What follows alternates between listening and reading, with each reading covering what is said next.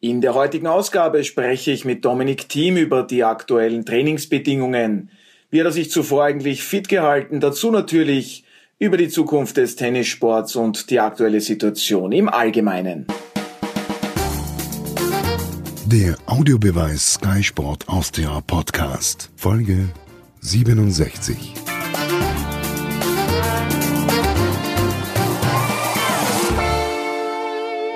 Dominik Thiem, Sie sind die aktuelle Nummer drei der Tenniswelt. Vielen Dank zuerst einmal, dass Sie sich Zeit genommen haben. Es ist nicht selbstverständlich, dass wir in Zeiten wie diesen ein Interview face-to-face -face führen dürfen. Natürlich mit dem nötigen Sicherheitsabstand. Vielen Dank einmal dafür. Gleich einmal die erste Frage. Wie geht es Ihnen gesundheitlich? Wie geht es Ihrer Familie? Sind alle wohlauf?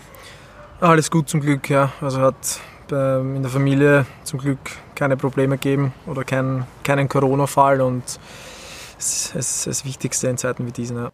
Seit vergangener Woche Montag ist es in Österreich professionellen Tennisspielerinnen und Spielern wieder erlaubt zu trainieren. Sie sind dann, glaube ich, am Dienstag wieder eingestiegen. Wie war es wieder einmal auf dem Court zu sein? Schon komisch. Also es war vor allem, wo ich, wo ich nicht verletzt war, die mit Abstand längste Zeit, äh, bis auf meine ersten drei Lebensjahre, wo ich nicht Tennis gespielt habe.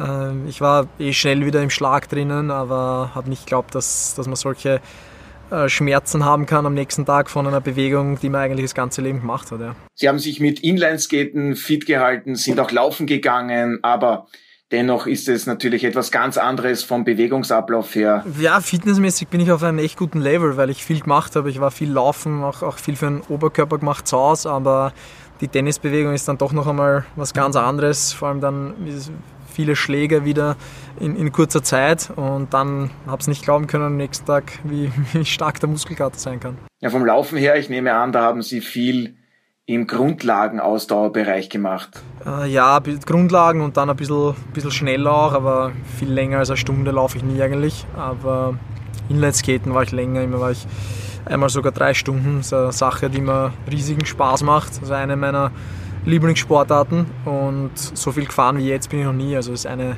von den positiven Sachen. Gott sei Dank haben Sie sich dabei nicht verletzt. Familienhund Hugo war auch dabei. Ist er jetzt schon der fitteste Hund, wie Sie auch angekündigt haben? Äh, noch nicht. Also der war so unfit vor der ganzen Zeit. Da braucht er noch eine Zeit, bis er, bis er gut in Form ist.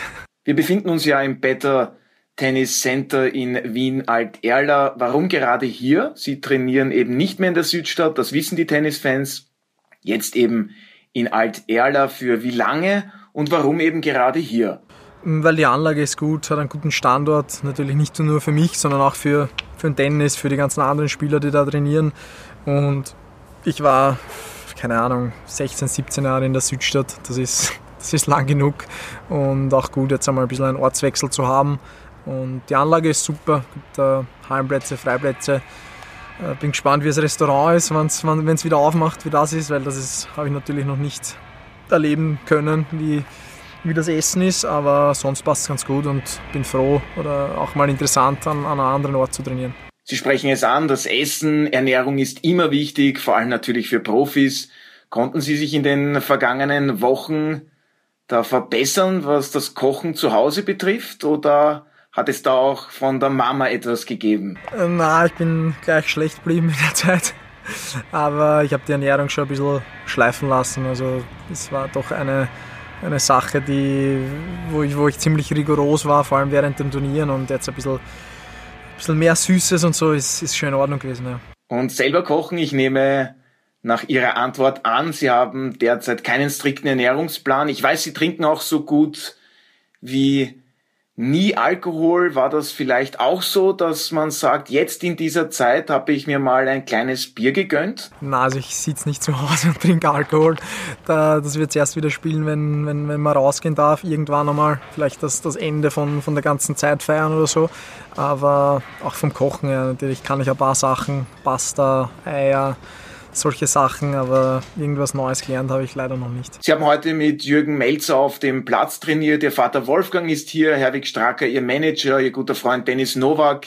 Wie ist es von der Stimmung her, dass man sich wieder sieht? Ja, sicher. Also es, ähm, vor allem in, in Dennis, mit dem ich natürlich unglaublich gut befreundet bin, den habe ich auch extrem lang nicht gesehen. Da allein deshalb, weil wir uns wieder sehen, ist die Stimmung schon mal positiv. Und es sind die, die besten Tennisspieler des Landes, sind alle da. Und es herrscht auch deshalb eine positive Stimmung, weil alle natürlich sich extrem auf Spielen gefreut haben, weil alle wieder froh sind, dass, sie am Platz stehen dürfen und weil wir uns generell äh, gut verstehen. Das war auch bevor wir da angefangen haben zum Trainieren so und deshalb ist, ist, ist die Stimmung sehr, sehr gut. Was die Maßnahmen betrifft, Abstand halten ist beim Tennis nicht das große Problem.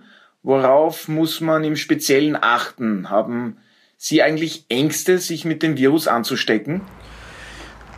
Ich persönlich habe keine Ängste, aber äh, ich habe natürlich Ängste um, um, um, meine Liebsten, um meine Familie, äh, weil natürlich meine, meine Großeltern in der Risikogruppe sind. Äh, da schaue ich natürlich, dass ich die jetzt nur äh, virtuell sehe oder nur ab, ab, ab, Freitag halt mit, mit, mit größerem Abstand.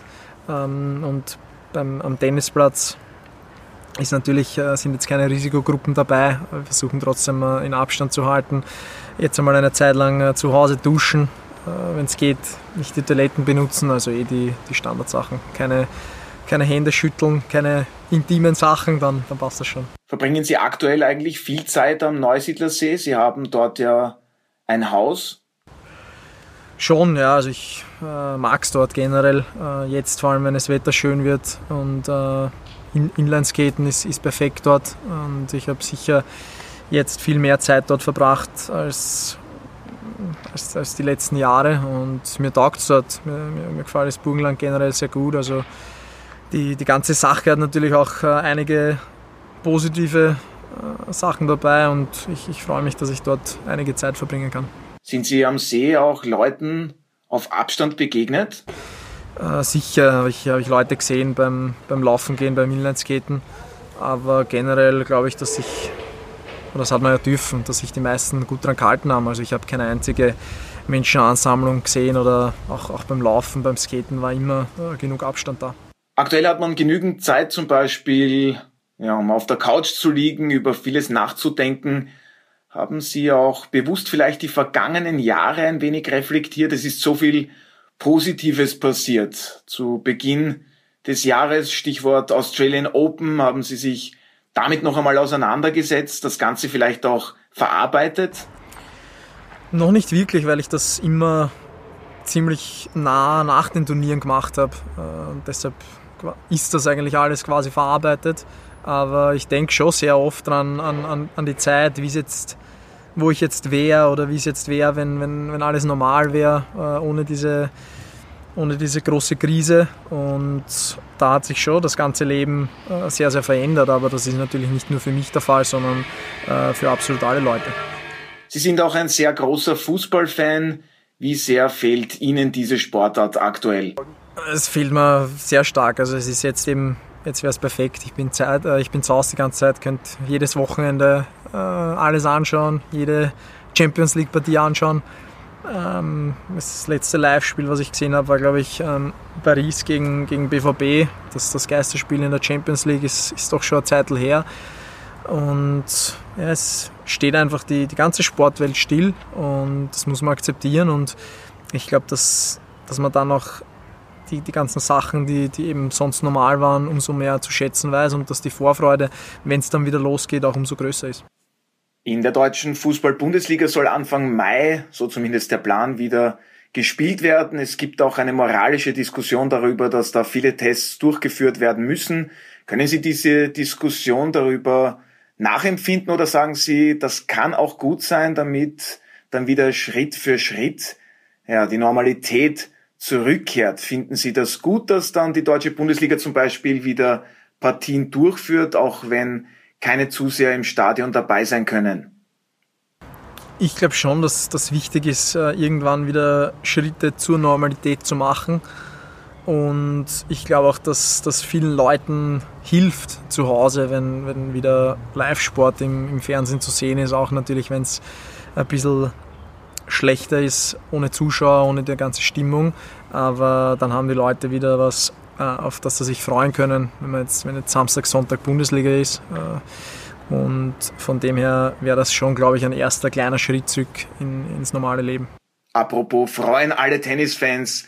Würden Sie gerne wieder bei Turnieren auf dem Platz in Aktion sehen? Wie realistisch ist es für Sie, dass in diesem Jahr auf der Tour noch einmal gespielt wird? Ganz ehrlich, ich, ich weiß nicht, aber wenn ich jetzt ähm, vom, vom Bauch heraus äh, irgendwas sagen muss, glaube ich, dass ein, ein realistisches Ziel für eine Rückkehr zur Normalität erst Anfang 2021 ist. Äh, natürlich sind vorher einige andere Optionen drin, wie, wie auch Geisterturniere oder ohne, ohne Zuschauer oder wo vielleicht nur die Europäer spielen oder so. Aber Tennis ist halt insofern so schwierig, weil, weil du die ganzen Spieler, die überall auf der Welt verstreut sind, an, an einen Ort zusammenbringen musst. Und da ist einfach logistisch sind da richtige Schwierigkeiten dabei, auch wegen den Reiseeinschränkungen. Und deshalb glaube ich, dass Rückkehr wirklich in normalen Touralltag wird es wahrscheinlich erst wieder Anfang 21 oder hoffentlich Anfang 21 geben. Ja, die zuvor gewohnte Normalität wird wohl erst zurückkehren, wenn es eine Medikation bzw. eine Impfung gibt. Von Novak Djokovic hat man gehört, er müsste dann über eine Impfung zuerst einmal nachdenken. Hätten Sie da Bedenken? Würden Sie sich impfen lassen? Damit habe ich mich noch nicht beschäftigt, aber was, was ich schon glaube, ist, dass äh, so wie wir es das letzte Mal im Dezember 2019 erlebt haben, wo, alles noch komplett normal war, Menschenansammlungen, ganz große Konzertveranstaltungen, Sportveranstaltungen, bis diese Normalität wieder zurückkehrt, glaube ich, wird es äh, richtig lang dauern. Da reden wir, glaube ich, über, über mehrere Jahre. Und äh, nicht, wenn es eine, eine wirkliche Impfung gibt, die, die, die Schutz garantiert, wird es wahrscheinlich schneller gehen. Aber damit habe ich mich jetzt äh, noch nicht wirklich beschäftigt.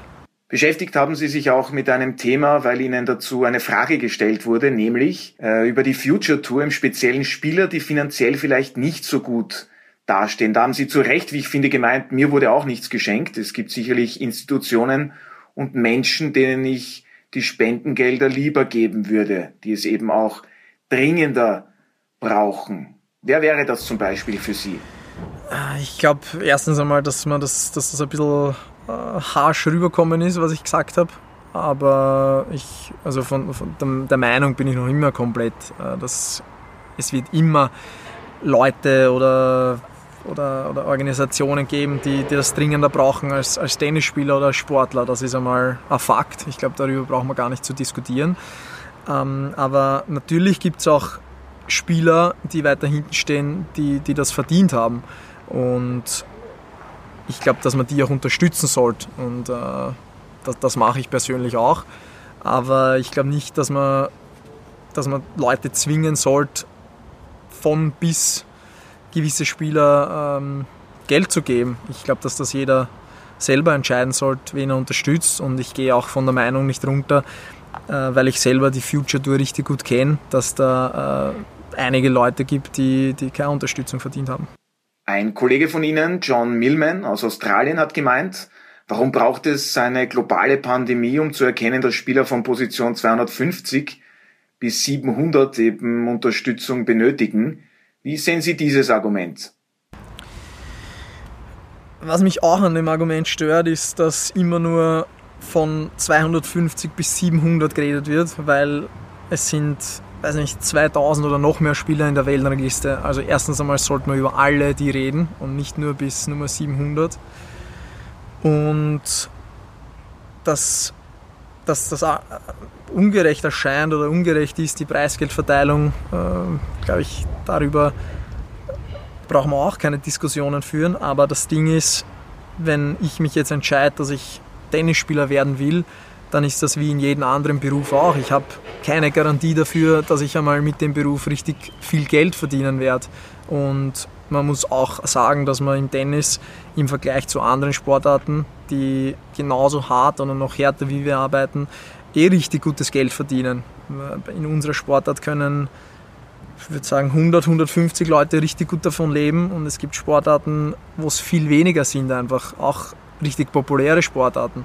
Also ich glaube, dass man da sich schon Gedanken machen sollte, äh, was man da jetzt genau raussagt. Thema Globalisierung und Reisen. Als Tennisspieler ist man viel unterwegs, man fliegt praktisch jede Woche von einem Turnier zum nächsten. Wie schwierig ist es für Sie, das in Einklang zu bringen? Ihnen ist ja auch das Thema Umweltschutz sehr wichtig?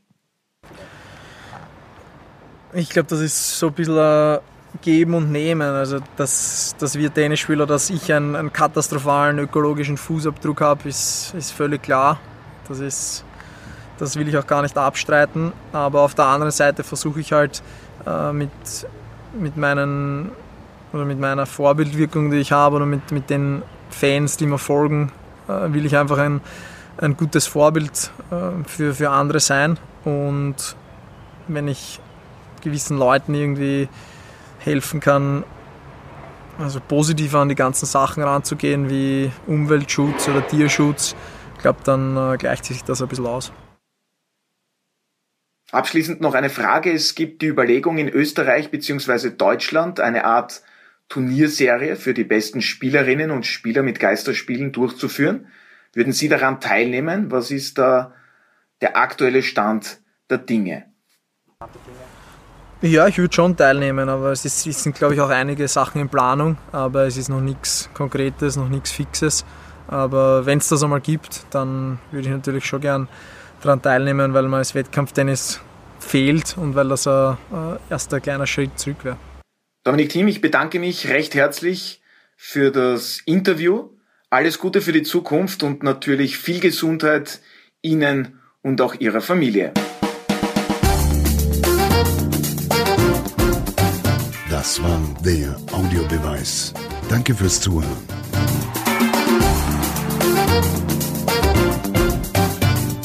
Hört auch das nächste Mal wieder rein.